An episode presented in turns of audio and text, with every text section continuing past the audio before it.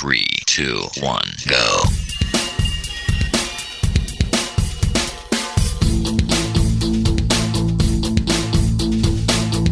Enredando, la informática que se escucha.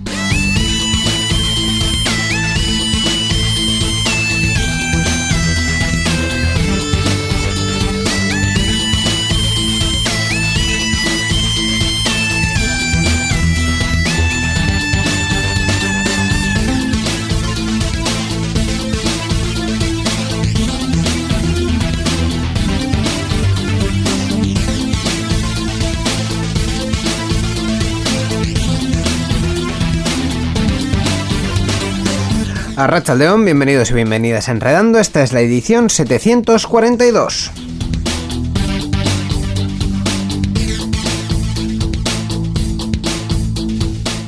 Edición Miquel que ya se empieza a llenar de un ambiente especial. Vemos ya las navidades ahí cerquita, cerquita, Ya falta todavía un poquito, pero ya está más cerca. Nada, que, tres programas nos faltarán. hola Íñigo Sendino.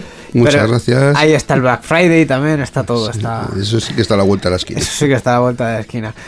Eh, en fin, hoy venimos eh, eh, inesperadamente porque tampoco estaba excesivamente planeado con, una, con una entrevista. Ajá, con un invitado, efectivamente. Con un invitado. Esta, esta semana vamos a hacer programa de invitado más actualidad. Eso es. En la parte del invitado, que ahora mismo, nada, en, dos minutitos vamos a charlar con él, vamos a conocer un proyecto que yo he de decirte que me apetecía hablar con, con esta persona, con, con Asier Morato, que hace poco eh, ha publicado eh, con su con su empresa una aplicación muy interesante. De ello vamos a hablar. Una aplicación para móvil, sí. Una aplicación para móvil, eso es, eh, sobre. bueno, para ayudar a los pacientes con diabetes. Eso lo vamos a comentar ahora mismo en un minutito. Y después lo habitual, la sección de la actualidad de GNU Linux, de la noticia. Y luego eh, la actualidad tecnológica así más en, general con Borja Arbosa. Así, que lo tenemos ya todo listo. tenemos todo, preparado. tenemos programa, tenemos sintonías, tenemos todo. Así que empezamos. Adelante. Participa con nosotros en Enredando. Envía tus mensajes al email oyentes@enredando.net o a través de nuestra página web en www.enredando.net. También estamos en Twitter. Sigue al usuario Enredadores. Esperamos tus comentarios.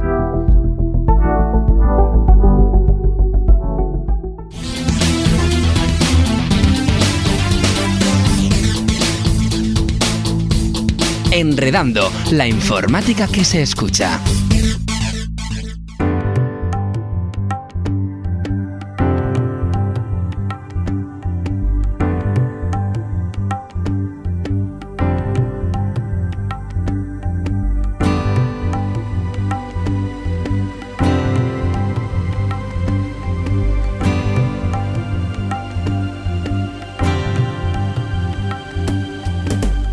En los últimos años, muchos sectores se han volcado en su digitalización, especialmente impulsados en el último año por la pandemia.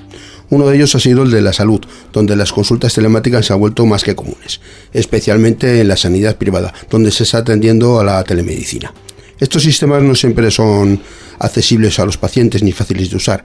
Con esta premisa, una pequeña empresa desarrolladora de aplicaciones alavesa ha lanzado al mercado Cori, una aplicación para pacientes con diabetes. Para conocerla un poco más, hablamos hoy con Asier Morato. Arrachaldeón, bienvenido a Enredando. Hola, buenas tardes. Hola, ¿qué tal? Primero de todo, Asier, eh, ¿en qué consiste exactamente la aplicación? ¿Qué va a encontrar el, usuario en, Cori?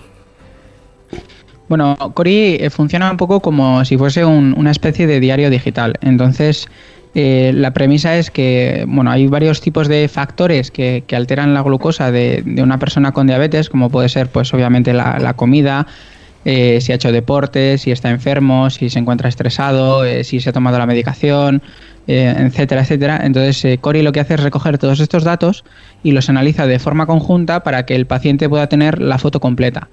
Entonces esto es un poco distinto a lo que hacen otras aplicaciones que quizás pues se centra mucho en la parte de nutricional o en la parte del deporte o por ejemplo si son las aplicaciones de los sensores de glucosa pues solo en la parte de, glucosa. ¿Cómo surge la idea de hacer una aplicación tan amplia eh, orientada a los pacientes con diabetes? Bueno, yo personalmente soy diabético desde los, desde los 14 años y bueno, ya, ya tengo 28, o sea que ya llevo unos cuantos. y, durante la pandemia, eh, pues bueno, uno de los factores de estos que te comentaba que alteran la glucosa es el estrés. Entonces, bueno, fue para mí un mes bastante pues movido y yo creo que para todo el mundo, ¿no? Entonces mis valores de glucosa se dispararon bastante y bueno, era un momento en el que era muy difícil pues conseguir cita con el endocrino porque la sanidad estaba prácticamente saturada y claro, yo sí que contaba con unos biosensores que lleva repartiendo Sakidecha desde hace bastantes años y se colocan en, el brazo y miden la glucosa pues prácticamente 24 horas al día. Y claro, yo tenía todos esos datos, pero no era capaz de entenderlos, ¿no? Esas aplicaciones pues sí que se centran mucho en el momento, ¿no? Pues ahora tienes 120 de azúcar, vale, pues estás perfecto. O yo qué sé, estas últimas 8 horas pues has estado bien pero el ver la foto completa, el ver un poco pues dónde estás fallando, el, ¿sabes? El, analizar exactamente qué es lo que puedes mejorar, pues lo pone muy difícil porque al final o, tienes que ser una persona, pues ya no solo que conozcas tu diabetes o, que te sepas manejar, sino que realmente conozcas un poco pues todo, todo, todo ese tema que pues que conocen los endocrinos hmm. o claro, dedicarle muchísimo tiempo y nosotros pues vimos que ahí había como un nicho, ¿no? Una aplicación que realmente fuese sencilla, que se adaptase al paciente y sobre todo que de un vistazo pues le permitiese entender, oye, mira, pues, joder, es que los domingos estás muy alto por las mañanas, pero es que claro, eh, es por culpa de que los sábados cuando sales a cenar por la noche, pues comes, te comes una pizza y, y al final arrastras todo ese azúcar alto durante todo el día. Hablabas de eh, los biosensores, entre ellos los que reparte Osakidecha. Mm, me imagino que como en muchas otras cuestiones hay de todas las marcas y colores eh, posibles. Eh, y sí que habéis hecho un, esfuerzo, un, eh, intento, digamos, por eh, integrar los datos de los biosensores dentro de la aplicación. ¿Cómo ha sido eso? Bueno, ha sido un poco un trabajo un poco difícil porque no todas las eh, empresas, bueno, todas las farmacéuticas están pues tan abiertas a compartir esos datos, no, aunque sean del paciente, es como que los tienen medio medio secuestrados para ellos entonces, eh, bueno, por ejemplo, hay una, una, farmacéutica que, bueno, sí que nos eh, teníamos la integración ya hecha y la tuvimos que retirar porque no, no nos dieron permiso, pero bueno, por ejemplo, por otro lado, hay, hay otra que es eh, Dexcom, que es todo lo contrario. Eh, tienen una tecnología abierta para que cualquier desarrollador pues, pueda usar esos datos y sacarle provecho, ¿no? Porque al final ellos entienden que cuanto el más valor tenga ese dato para el paciente, pues también más valor tienen esos sensores. ¿Habéis tenido que hacer mucha ingeniería inversa en este proceso o ha habido mucha ayuda por parte de, de las, de las farmacéuticas? Bueno, en el el caso de los que tenemos ahora integrados o los que vamos a, lanzar en, las próximas semanas, que es en el caso de Dexcom que te comentaba, eh, y luego, por ejemplo, con, la aplicación salud del, teléfono, que hace un poco de hub de, de datos de salud, eh, ha sido bastante sencillo porque hay bastante información en, en Internet y bueno, la documentación que tienen es excelente y luego, por otro lado, pues está la, parte de la, que tuvimos que quitar, que en ese caso sí que fue un poco, pues, ingeniería inversa, tampoco mucho, porque gracias a, pues una de las cosas buenas que tiene hoy en día Internet es que hay comunidades de todo. Y lo cierto es que la comunidad de, de gente que investiga estos parches o, busca cómo sacarles más provecho, pues es bastante, bastante extensa. El paciente que mm, descargue vuestra aplicación y se ponga a usarla, ¿qué es lo que, qué es lo que va a ver? ¿Qué datos, además de ese nivel de azúcar, le van a servir para su día a día?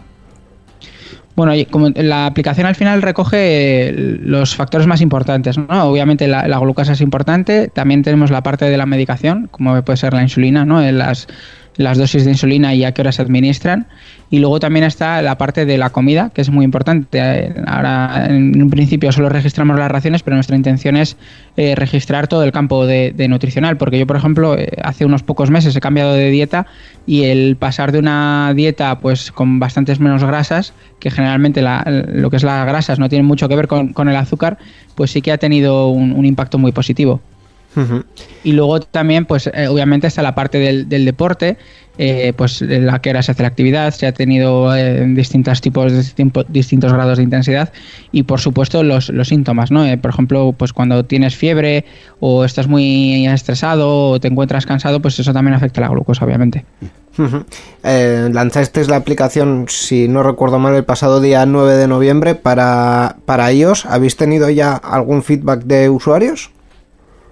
Pues eh, sí, la verdad, la aplicación se lanzó, el, como dices, el, día 9, pero desde a finales de abril, creo, más o menos, eh, tenemos una beta pública en la que han participado más de 150 personas. Entonces, eh, pues bueno, al final nos ha servido un poco para diversificar, ¿no? Porque nosotros, pues yo, por ejemplo, una, bueno, una de las cosas que solemos decir es que no, hay dos personas que vivan la diabetes de forma similar, ¿no? Entonces, al final, eh, pues yo como diabético tenía en cuenta pues ciertas necesidades y al final todo este periodo que hemos estado pues recogiendo feedback de 150 personas muy distintas, pues nos ha ayudado a hacer que la aplicación pues sea mucho más abierta y que se adapte a todo tipo de diabetes.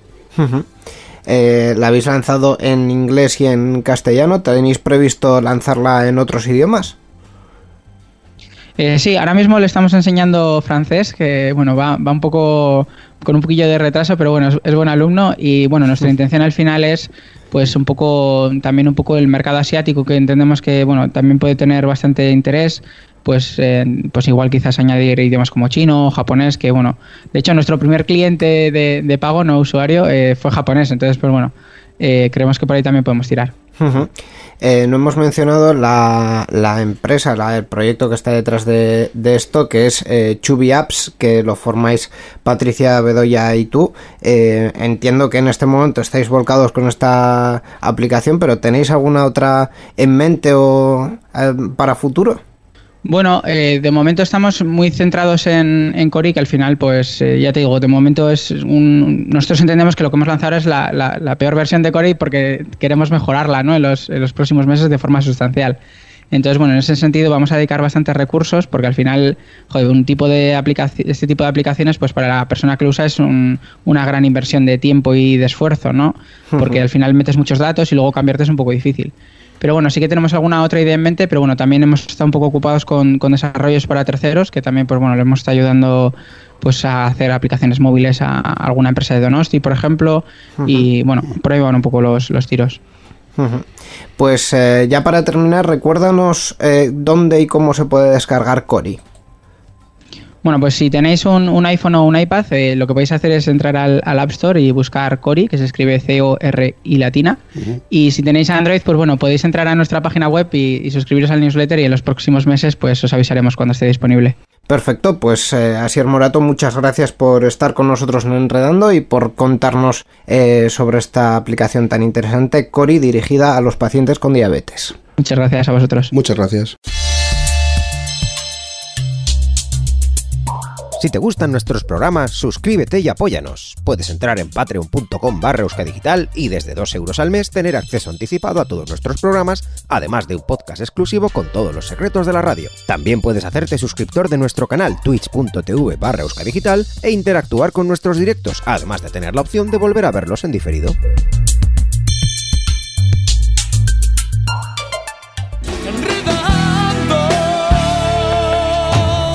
La informática que se escucha.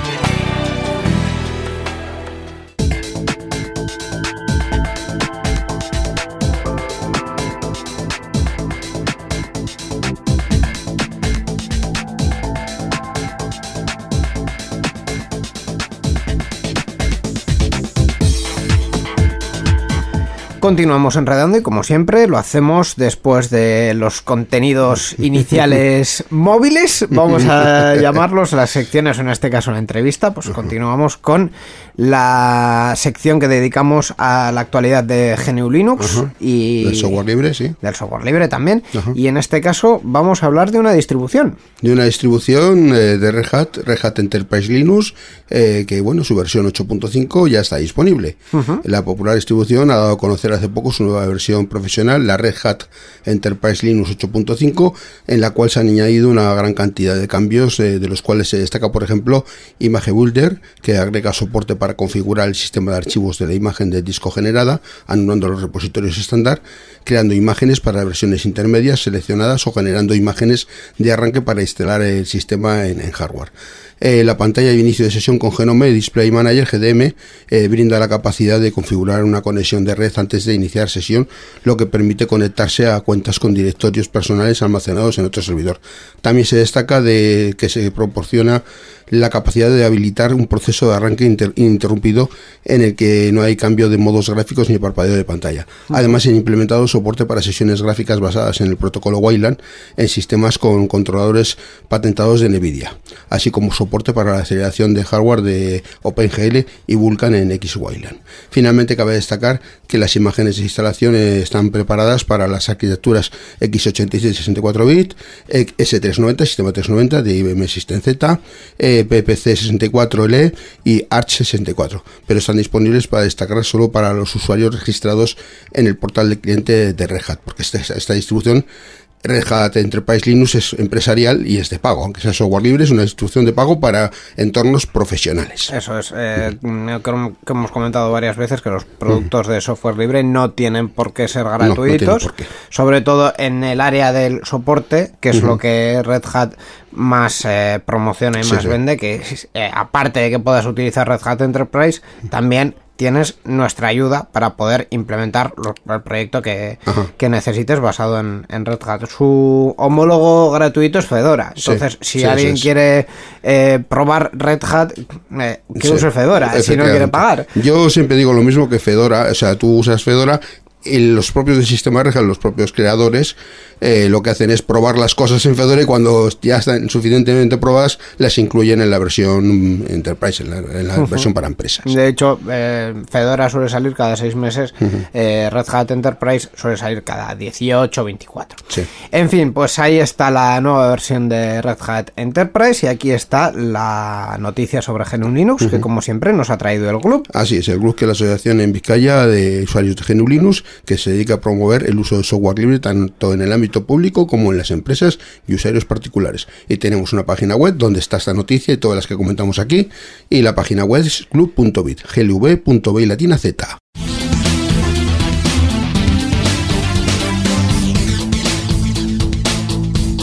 Enredando, la informática que se escucha.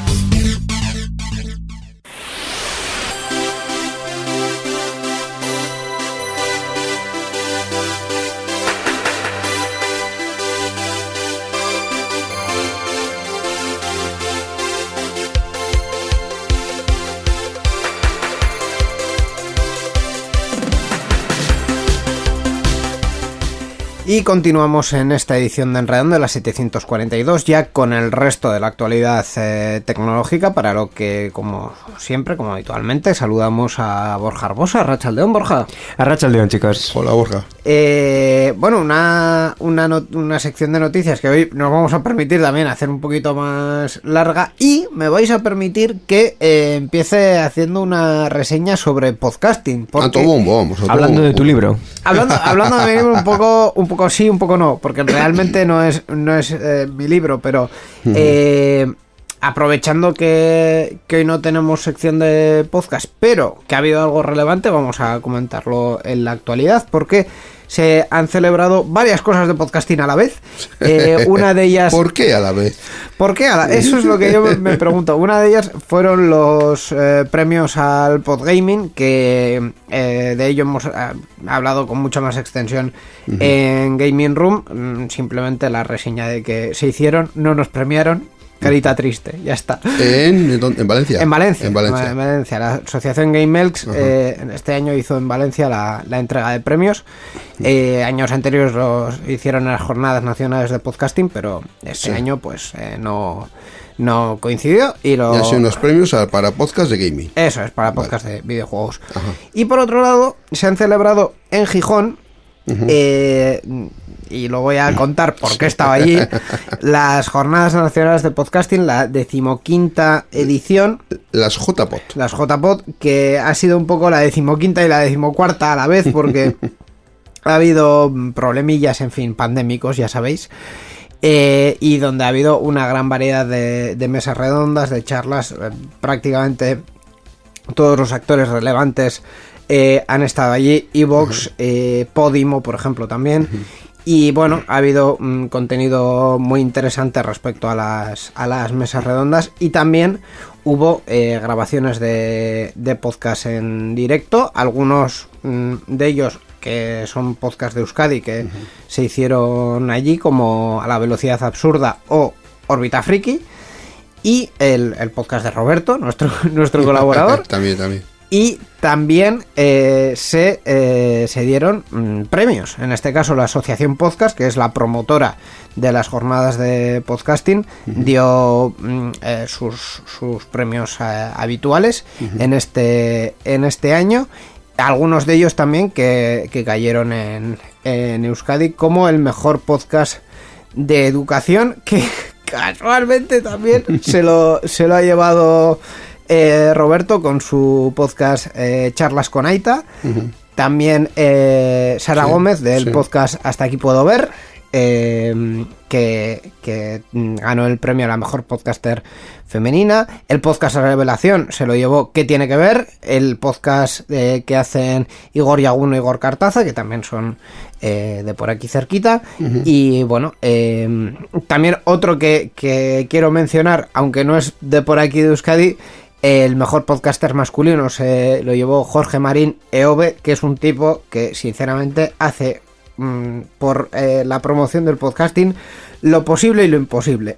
Es un chapas, pero es un chapas en el buen sentido. Es, un tío fenomenal, es un chapas, pero bueno, eh, le pone mucha pasión a, lo que hace. La lista de ganadores la tenéis completa en la web de la, de la asociación podcast eh, y todas las actividades que se han hecho también en la web jpod.es. Hay algunas que se han grabado y que entiendo que se pondrán ahí. Por lo tanto, si os interesa ese, ese contenido, eh, ahí está. De, el contenido que se ha hecho este fin de semana en las jornadas de podcasting. El pasado fin de semana. Eh, es, el pasado fin de semana, las jornadas de podcasting en Gijón. Por cierto, en un edificio, en, eh, se llama La Laboral, un edificio que si no recuerdo mal era un antiguo monasterio el edificio más grande de España, eh, bien de interés cultural, una pasada de edificio, pero vamos, increíble. O sea, una, una... La laboral llega ahora hasta Gijón, ahora me entero.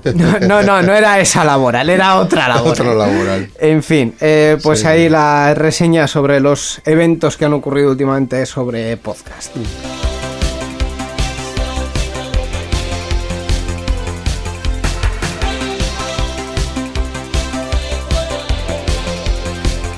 A ver, Miquel, empezamos con los palabras y yo ya me estoy perdiendo.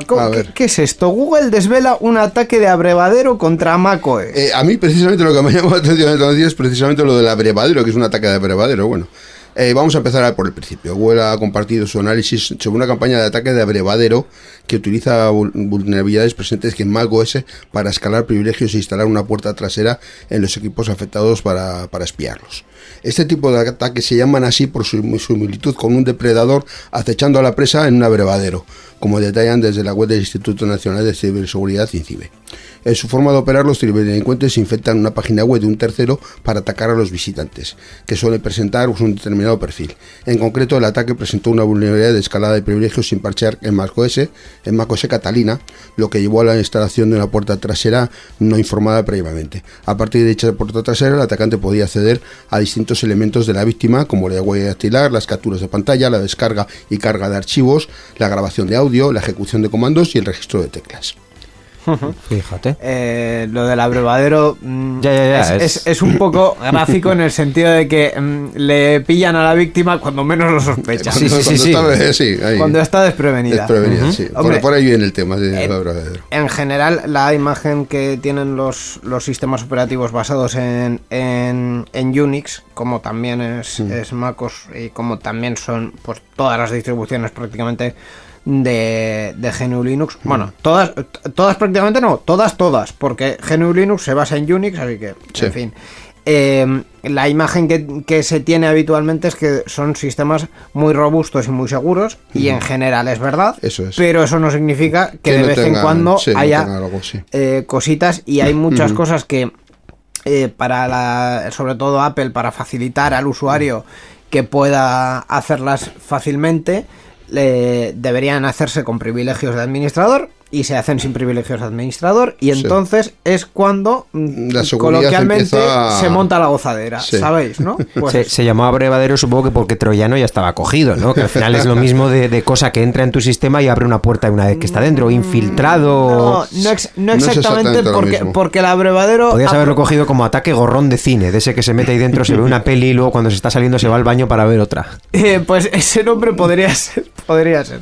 Pero bueno, en fin, eh, simplemente un recordatorio más de que eh, los sistemas operativos, mm, sean del año que sean y sean de la versión que sean, hay que tenerlos actualizados. Y si el fabricante del sistema operativo te dice, eh, ya no te voy a actualizar más esto, eh, hazle caso y si lo necesitas, actualiza, pero tu ordenador en general. Sí. O sea, quiero decir. O, o pásate a otro sistema. O pásate a otro sistema. En definitiva, hay que. Y eso que macOS actualiza hasta la saciedad, o sea, si no puedes actualizar un macOS es porque ya tu hardware se ha quedado muy Sí. malito. He visto cosas que vosotros no creeríais. Uy, madre mía. O Te ha sea, sa- te ha salido muy Blade Runner no, eso. no, de, de verdad, en, en- creo que fue 2018 por ahí, mm, eh, tuve que presenciar eh, un ordenador, un iMac con MacOS 10.6 mm, perfectamente y el propietario en cuestión me decía, no, si es que esto funciona bien, entonces no lo actualizamos, porque si lo actualizamos deja de funcionar. Y es como, a ver, ¿cómo te lo diría yo? Claro, claro. ¿Cómo te lo diría yo? Renueve su hardware. Correcto, ¿vale? O sea, quiero decir, tienes una empresa, no voy a decir de qué gremio, pero tienes una empresa donde estás haciendo pasta, pero a expuertas, a cholón. Hazme el favor de no ser cutre y comprar un ordenadorcito un poco decente. Y si no puedes comprarte un Mac porque no te da la pasta, cómprate un PC, ¿sabes? O sea, quiero decir, o un Mac mini por lo menos, y, y rescatas la pantalla vieja. de la Móntate uno con. Linux, yo qué sé. Móntate uno con Linux. Sí. Ese, ese tipo de cosas. Móntate uno con Linux. Es, es el lema que podemos poner. Mónteselo con Linux.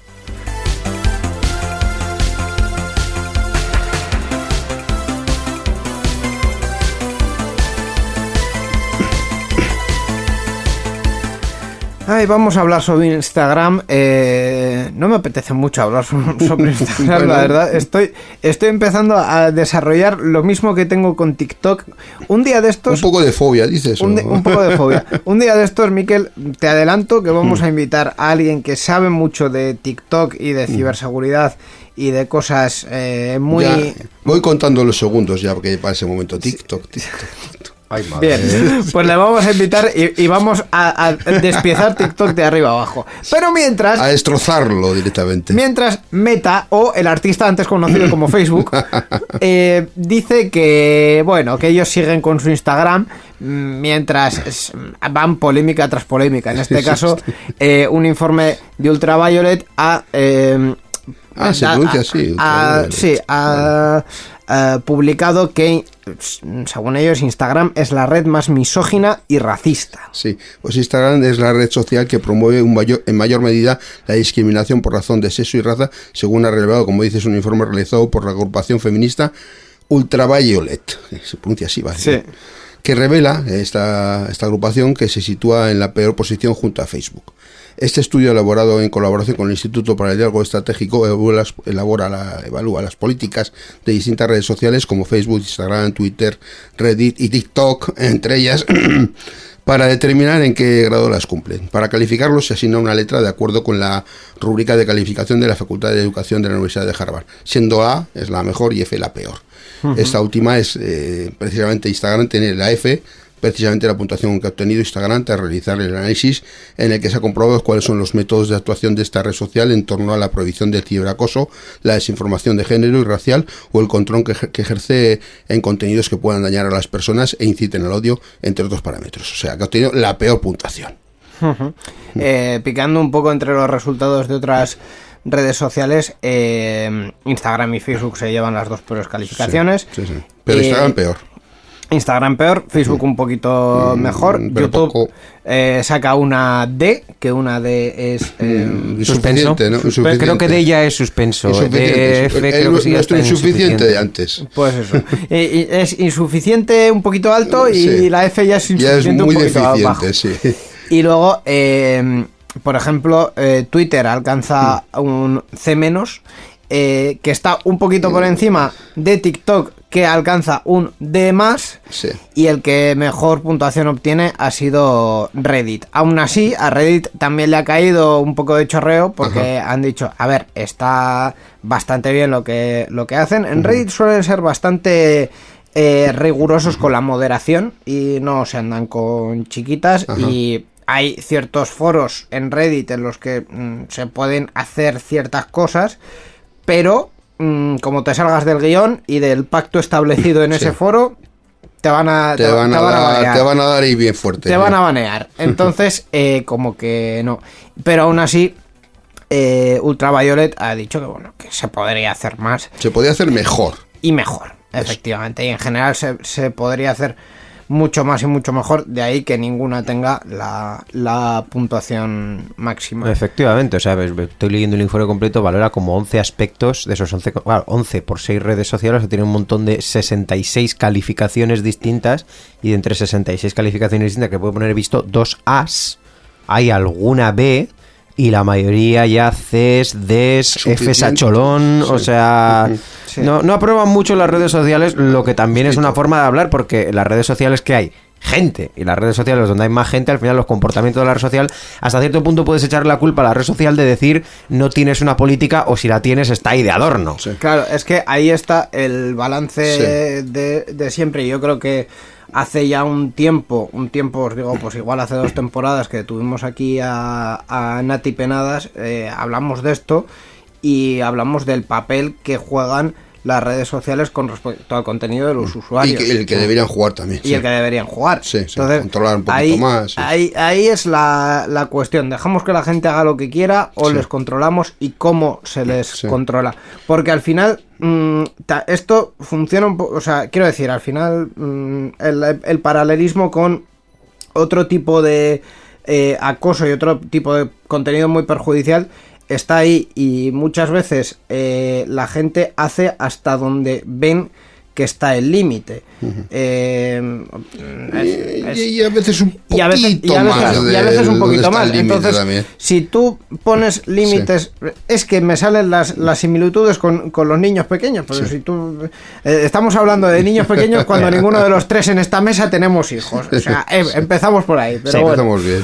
Eh, pero quiero decir, si se establecen unos límites claros, es más fácil eh, reforzar, digamos, esos límites y, y sancionar a quien no los cumple. Lo que pasa es que muchas redes sociales nos interesa. Claro, en muchas redes sociales les Porque, interesa eh, que haya usuarios, que, los claro, que usuarios digan lo que quieran, que los Sí. anunciantes entren, Efectivamente. pero no nos interesa decir, bueno, a Yo ver, iba a coger una frase que creo que la comentaste alguna vez, pero que no es original tuya, que es que no dirías en una red social aquello que no cogerías en la calle un megáfono a decirlo. efectivamente. La diferencia es muy simple, es que en la vida real si tú dices algo que sea delito, viene una administración, una policía o lo que sea, te detienen, te multan y, y tú te calles y lo asimila, como decía aquel vídeo. Y en la red social no. Pero en las redes sociales es como si eso pasase en la realidad, viene la policía, te pone una multa y dices, bueno, pues me mudo a otro país y así no la pago.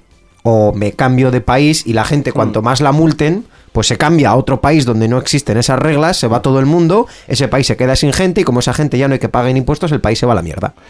Imagínate que, es eso pudiera pero es pasar. que- pero es que además, en, en este. Porque eso es lo que pasa con redes sociales. No me gusta No, no. la red social, me voy a otra donde me den más libertad de Y, expresión. y en, es- y en sí. este aspecto nos metemos en una rueda porque si yo puedo decir, eh, o sea, quiero decir, eh, podemos hacer en medio minuto la radiografía de Vox. Si yo en una red social puedo decir lo que quiera y resulta que eso es polémico, pero no es ilegal, pero es suficientemente polémico como para que los medios me lo publiquen, al día siguiente eso lo voy a decir en la calle, porque si resulta que un medio, un, un- Sí. un periódico, un- una televisión o- eso, o una radio Mm. lo ha publicado, Sí.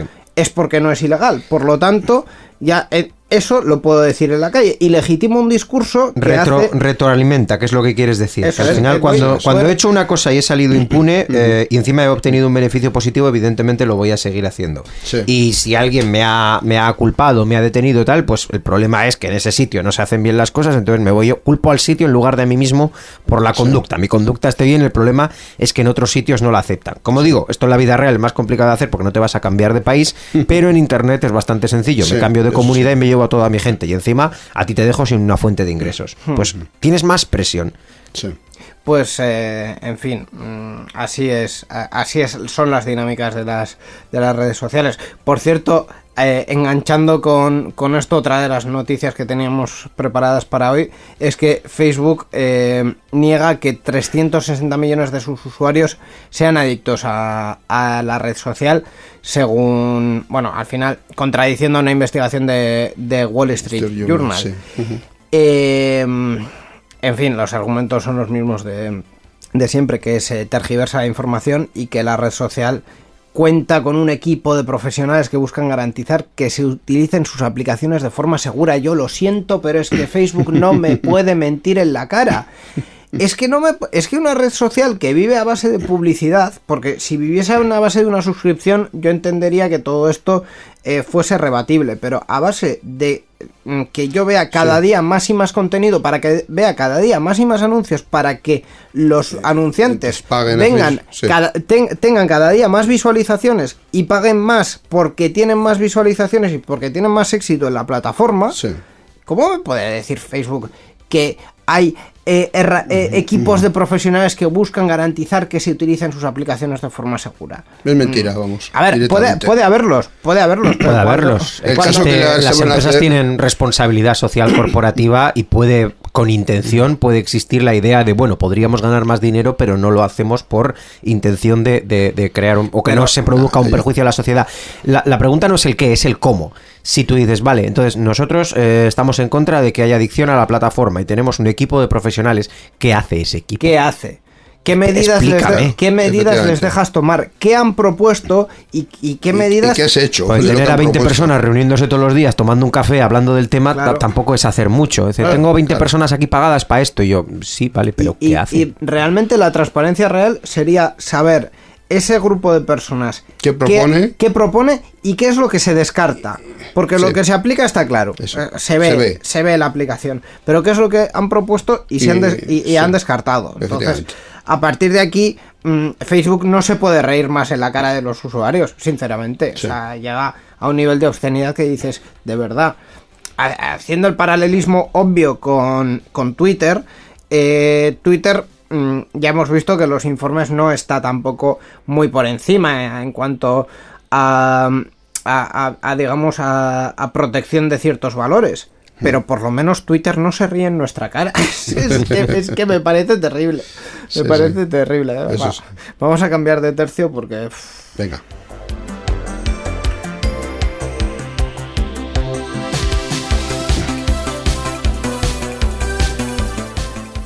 No sé, no sé a qué noticia ir, porque eh, según estaba bajando el Fader estaba pensando, hablamos de nuestro querido asistente virtual de Amazon, pero luego he ah. dicho, ostras Amazon, ostras Amazon la que tiene encima también. Entonces... No, vamos a hablar de Alejandra. Podríamos hablar de Alejandra. Borja, para esto estás aquí, básicamente. Vamos a desempatar. Con lo que me ha costado poner en el guion, cambiar todos los mm, por Alejandra. Continuamos con Telegram o con Alejandra, tú eliges. María tira para adelante con Alejandra, ya la has puesto, pues ya. Vale, pues vamos a comentarlo. El asistente virtual de Amazon, del que no decimos el nombre porque tengo un problema personal con ello, que es que activa todos los altavoces de mi casa.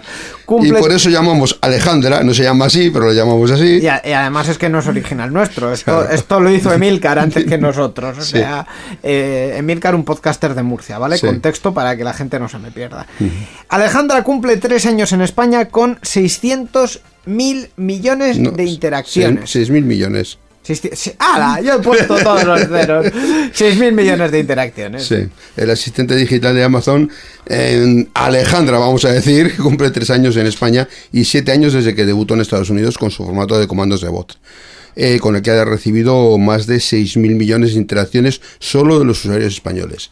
Desde su nacimiento en el año 2014, la herramienta de Amazon ha ido avanzando en conocimiento e inteligencia y ha recibido más de 5, de 5 millones de te quiero solo en el último año en España. Madre mía. 5 millones de te quiero. Hombre, eh, es que. en el último año. perdón, perdóname, es que hay, que hay que decir. La gente lo quiere mucho, sí. Eh, vamos a terminar con la noticia y ahora os explico por qué, por qué tantos. Bueno, pues eso, te quiero, como, como, ha informado Amazon en el comunicado. Yo iba a decir que a lo mejor 6.000 millones de interacciones solo en España y 600.000 millones solo en casa de Íñigo. Bueno, sigo con la noticia. Continúa, continúa, sí. Que, bueno, durante estos primeros tres años los usuarios de Alejandra han crecido enormemente un 90% con respecto al año pasado. Solo en los últimos 12 meses se han realizado en España más de 3,5 millones de interacciones con, en fin, Alejandra y un 34% de usuarios españoles tiene más de un dispositivo conectado en casa, ¿eh, Íñigo? Sí, En, en torno, se calcula también que en torno al 15% de la población española tiene Sí. un altavoz inteligente. De cualquier... Tú te, te sales de la estadística. Yo, yo tengo Tú uno en la- cuentas como varios. No, no, yo tengo uno en la habitación, uno en el salón, uno en el baño, uno Sí. en el estudio, uno en la cocina. En el baño. en el- No, no, no, de En el verdad. aseo. De verdad, en el baño es súper práctico porque Ah. la, el interruptor de la entrada, del, de- el interruptor del baño tiene eh, conexión a internet Sí.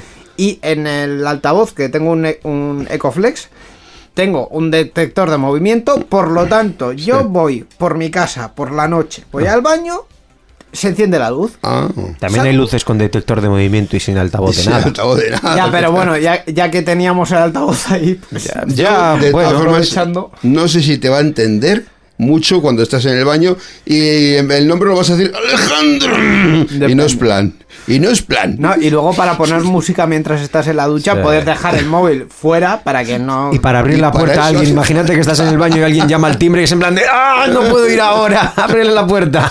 En fin. Eh, lo, de, lo de los te quieros, básicamente, es por. por Hay un easter egg ahí o algo. Sí, sí, efectivamente. Algo de Pascua. Lo vais a ver.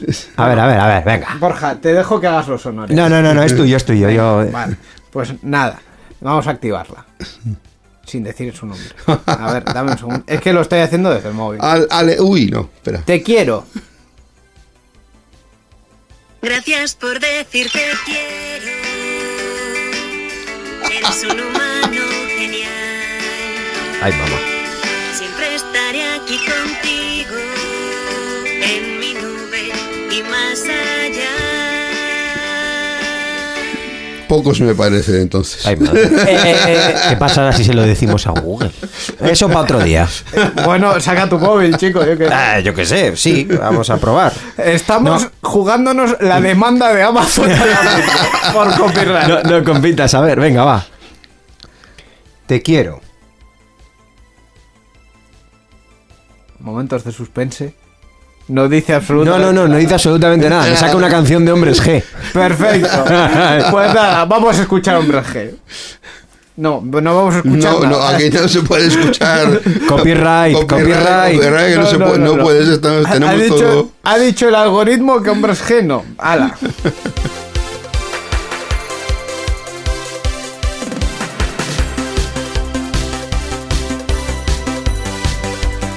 Bueno, ahora sí vamos a continuar hablando de Telegram porque en el programa Ah. anterior comentamos que eh, estaban preparando un modelo publicitario para grupos, para perdón, para canales eh, con muchos eh, seguidores y en este caso eh, hablamos de la contraparte de esto, que es que preparan también eh, un sistema de suscripción para quienes no quieran recibir publicidad. Pues la aplicación de mensajería Telegram prepara el lanzamiento de suscripciones que, por un precio reducido, permitirán a los usuarios no recibir publicidad. Así lo ha anunciado el fundador de la aplicación, que ha especificado los planes de la compañía y ha precisado cómo será la llegada de los anuncios de Telegram. La plataforma empezará a mostrar mensajes patrocinados en los canales públicos con más de mil suscriptores, un máximo un máximo de 160 caracteres. Ahora, a raíz de las peticiones de la comunidad de usuarios, Telegram ha anunciado que los usuarios podrán desactivar estos anuncios de los canales gracias a unas nuevas suscripciones económicas. Mediante el pago de estas suscripciones, los usuarios podrán apoyar el desarrollo de esta aplicación de mensajería y no recibirán a cambio publicidad en sus cuentas. A mí, de verdad, que me parece el paso lógico. Es decir, eh, Telegram tiene una suerte que es que tiene una comunidad muy, muy, muy implicada. Muy y fiel. Que, y muy fiel y que en general quien utiliza Telegram eh, con una alta probabilidad le da el murgazo a sus amigos y familiares diciendo utiliza tú también Telegram, por favor. Doy fe. Es más bonito que WhatsApp. Ocurre, es así. sí. Eh, entonces, eh, de aquí lo único que me chirriaba era ¿y por qué? Si necesitan dinero, que está claro que necesitan dinero, como Sí. cualquier empresa, ¿por qué no se ponen ellos mismos a, a vender suscripciones. Pues aquí está, ya, por aquí está ya la, la cuestión. Efectivamente se van a poner a ello. Ya Sí. está aquí, ya llegó. Llevan muchos años en funcionamiento y, oye, bastante han tardado en, en poner esto, ¿no? Yo creo, vamos. Sí, sí, sí, Sí, sí. Vamos, yo desde luego no, no sé si pagaría por las suscripciones, pero desde luego sé que hay mucha gente que, que ha creado mucho, cont- incluso creando contenido de forma altruista o creando eh, códigos o, o Pero- participando en los programas de, de Telegram, han hecho muchas cosas buenas y yo creo que es de es de justo reconocer el, el trabajo Bueno, bien hecho. Pero además tienes las, las opciones, o sea, si quieres, no quieres publicidad, Claro. pagas. Que no te importa la publicidad, no La pagas. publicidad tienes la y ganarán por la Y- Y, publicidad. no te, y no te cobran, o sea, tienes las dos posibilidades. Ahí está, perfecto. Pues eh, efectivamente eh, es, una, es una buena vía para que se monetice y se haga dinero de Telegram, que es de lo que, de lo que se basa esto, y que puedan em, rentabilizar el, el producto Sí, sí. y que se mantenga.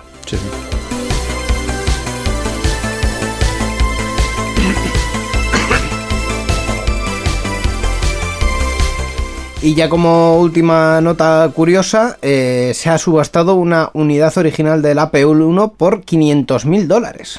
Una unidad que aún conservaba la carcasa de madera original del ordenador Apple I, el primer producto creado por Apple y de que se vendieron solo 200 unidades, se ha subastado en Estados Unidos por un precio final de 500 mil dólares. Apple I es el primer ordenador personal fabricado por Apple en el año 1976. Eh, las 200 unidades se pusieron a la venta de, de este dispositivo diseñado por Steve Wozniak.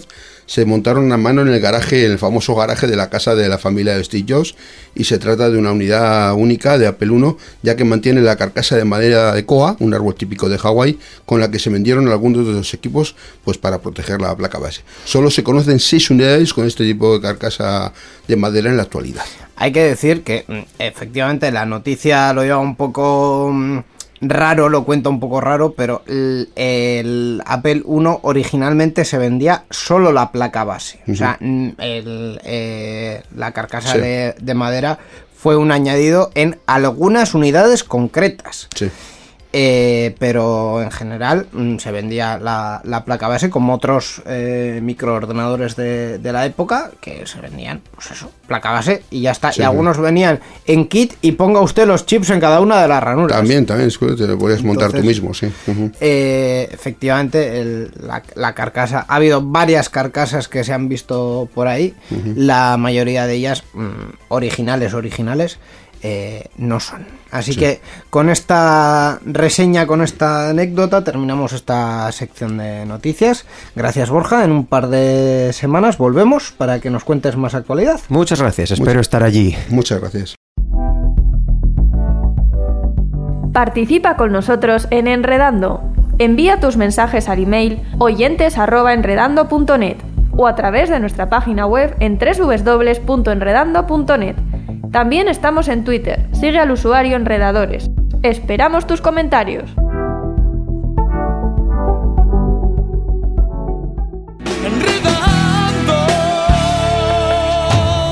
La informática que se escucha.